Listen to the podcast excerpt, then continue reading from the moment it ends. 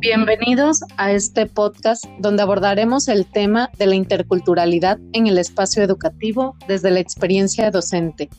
El día de hoy contamos con la colaboración del licenciado Jesús Antonio Chancampos, la profesora Janet López Pérez y una servidora, la profesora Argelia Consuelo Cano Colomé. Deseamos que esta programación sea del agrado de todos los que nos escuchan.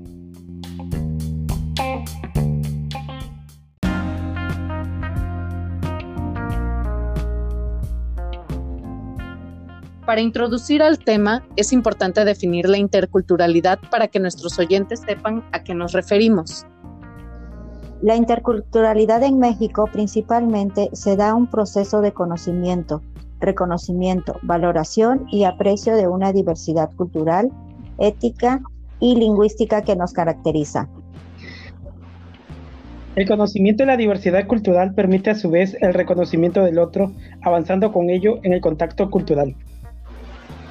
Cabe mencionar que estas diferencias abren el camino a la resignificación de las culturas y su valoración. El diálogo es fundamental, ya que a través de este diálogo intercultural se reconoce tradiciones que consolidan esta transformación y se conservación de las culturas propias y de otras. Me gustaría mencionar esa parte de la interculturalidad desde una dimensión ética, ya que ayuda a sustentar el concepto de autonomía que tiene cada pueblo ellos seleccionan sus fines, valores y elecciones que ayudan al crecimiento y reconocimiento de su cultura. Lo mismo aplica a las diversas culturas que predominan en nuestro país. Una de las características principales de las culturas es su dimensión lingüística que las caracteriza. En México principalmente es reconocible la relación entre la lengua materna y el aprendizaje de otras lenguas, lo cual nos permite aproximarnos al conocimiento de todas las culturas con las que contamos en nuestro país. Principalmente existen muchas zonas donde las escuelas hacen uso de las lenguas maternas en el proceso de enseñanza-aprendizaje de los alumnos. Conocemos a través de ellos esa riqueza lingüística y al ser parte del sistema educativo, incluimos a los alumnos, se hace de manera pertinente y es significativo para ellos aprender en su propia lengua, aplicando el enfoque intercultural bilingüe en la educación. Principalmente, colegas, al incluir el aprendizaje en su propia lengua, es un factor potencialmente educativo que les abre un abanico de oportunidades. Si bien no solo la lengua es representativa del factor cultural, pues encontramos muchos aspectos como religioso, moral, de género, etc. Como docentes sí queremos una sociedad multicultural. Los individuos deben evitar el racismo, el sexismo, los prejuicios, etc. Aspectos que lejos de fortalecer las culturas, las limitan. Pero hablamos que es, es ahí donde el factor tiene un papel principal en la multiculturalidad. Tiene el deber de fortalecer el conocimiento y el, orgullo de la cultura, entablar relaciones interculturales entre los alumnos, desarrollar una presencia ciudadana que promueva radical la injusticia y brinde herramientas que combatan todo aquello que permite la vinculación entre cultura y el respeto entre ellas. Pero, ¿qué tenemos que hacer para que la educación intercultural bilingüe se ponga en práctica? Construir el conocimiento mirando todo de forma más integral, conocer la historia a nivel personal como colectiva. Tenemos que ejercitar cognitivamente la comprensión de diversas culturas, apegadas a la realidad y basándose en valores, el respeto y promover la interacción entre culturas.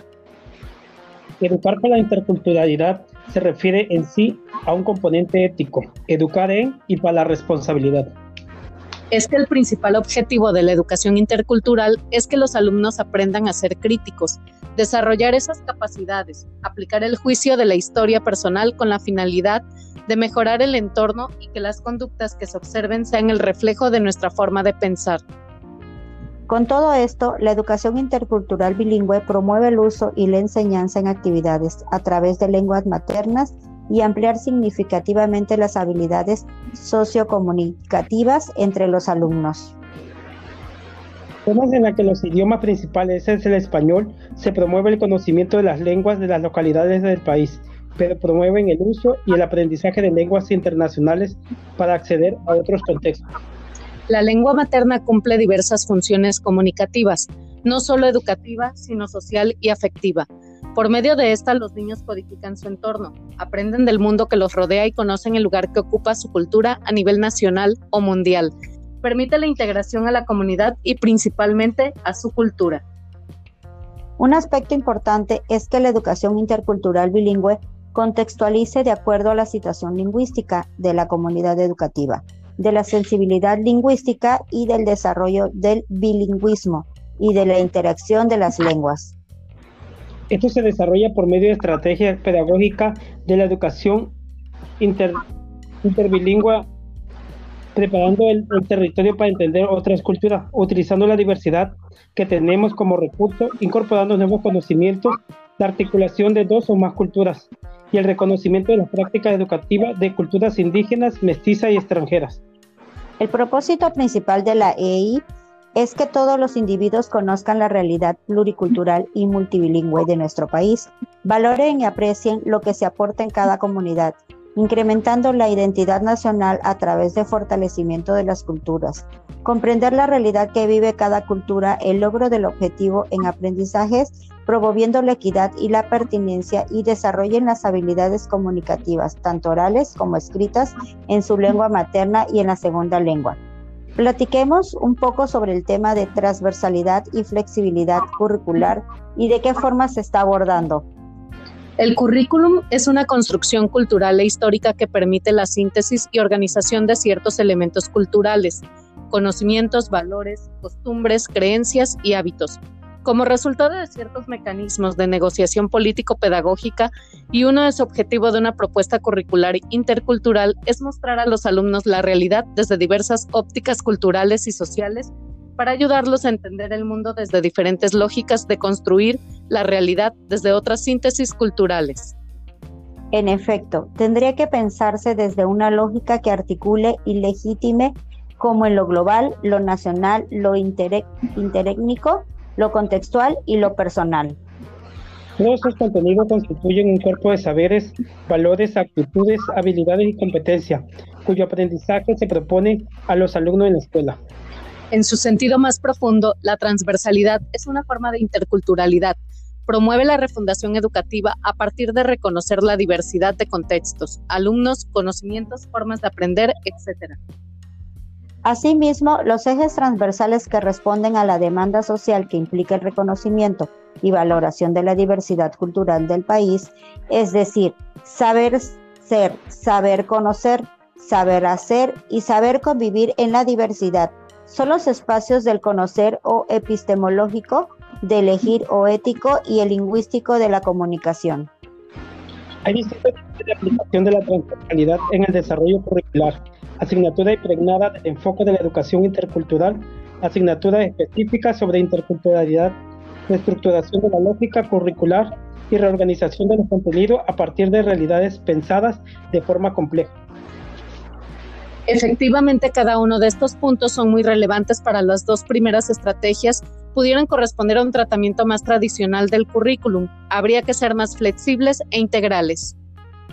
Como docentes, esa flexibilidad permite que cada establecimiento educacional elabore y ejecute soluciones pertinentes a sus necesidades y a las problemáticas educacionales que se desprenden de su realidad contextual.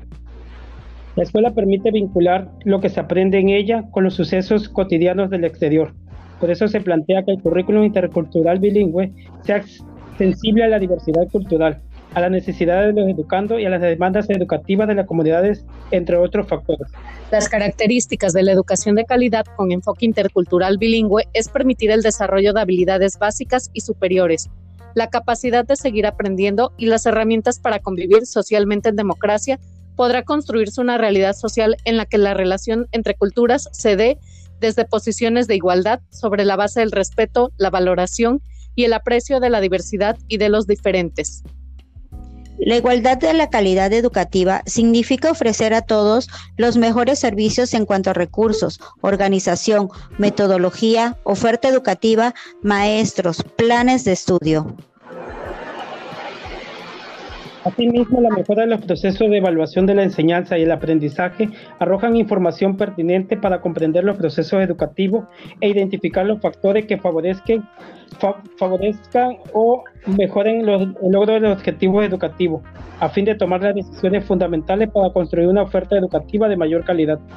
Para dar el primer paso en la atención de la diversidad cultural, los docentes y directivos de los centros escolares deben de estar conscientes de su existencia y de cómo se hace presente en la escuela y en el aula a través de los alumnos y sus familias. Es pertinente emprender acciones encaminadas a un acercamiento a su cultura y a su forma de vivirla. Aún aquellos docentes que laboran en localidades de escasa diversidad cultural, es pertinente que la conozcan e incorporen en su propia práctica educativa. Las estrategias dependerán de las condiciones de cada escuela, pero su eje será un diálogo entre padres, maestro y directivo, en que unos y otros expresen su punto de vista en un marco de respeto. Por otra parte, las características y tradiciones culturales de los alumnos, su condición de migrantes, si es el caso, suelen contraponerse muchas veces a la organización del trabajo en la escuela en lo que respecta a calendarios y horarios. Es común que los alumnos en pleno ciclo escolar se vean en la necesidad de abandonar sus estudios para migrar con sus padres o que se incorporen a otra escuela.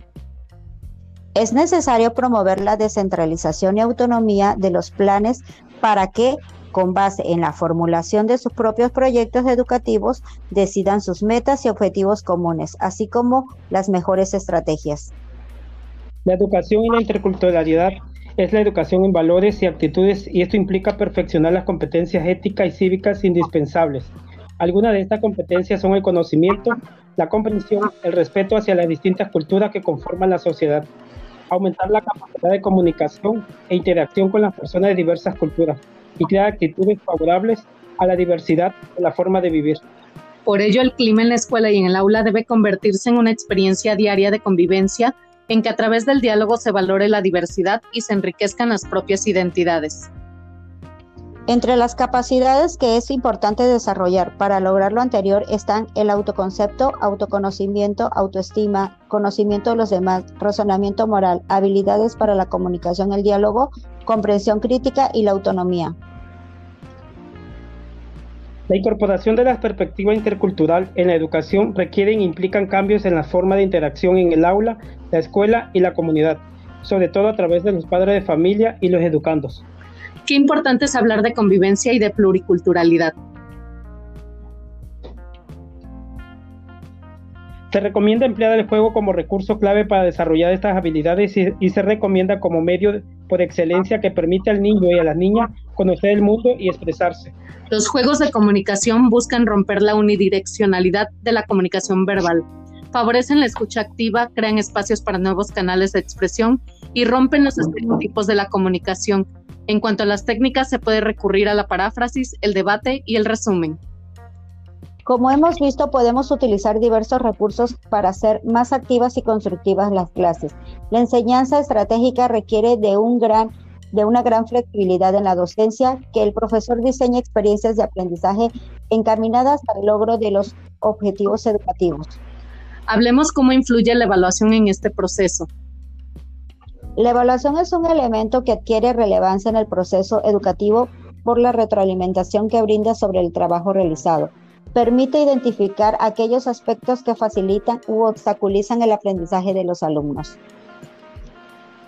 La evaluación se propone como una tarea compartida. La interculturalidad planea que la evaluación se realice en varios niveles. Aprendizaje individuales, impacto en diferentes dimensiones, proceso y resultados así como en distintos ámbitos en el aula, escuela y sistema educativo. Esto es tanto entre los alumnos y docentes como la escuela, la comunidad y la sociedad en conjunto. Al llevar a cabo la autoevaluación se pretende que ésta se convierta en una fuente de retroalimentación para el docente, para fortalecer o reorientar su práctica profesional y permita la toma de decisiones de todos los actores involucrados en el proceso educativo. Para orientar la evaluación de los procesos que se generen en la acción educativa se señalan algunos indicadores cualitativos y cuantitativos que permiten la revisión de los cambios observados en lo individual, el aula, la escuela y la comunidad.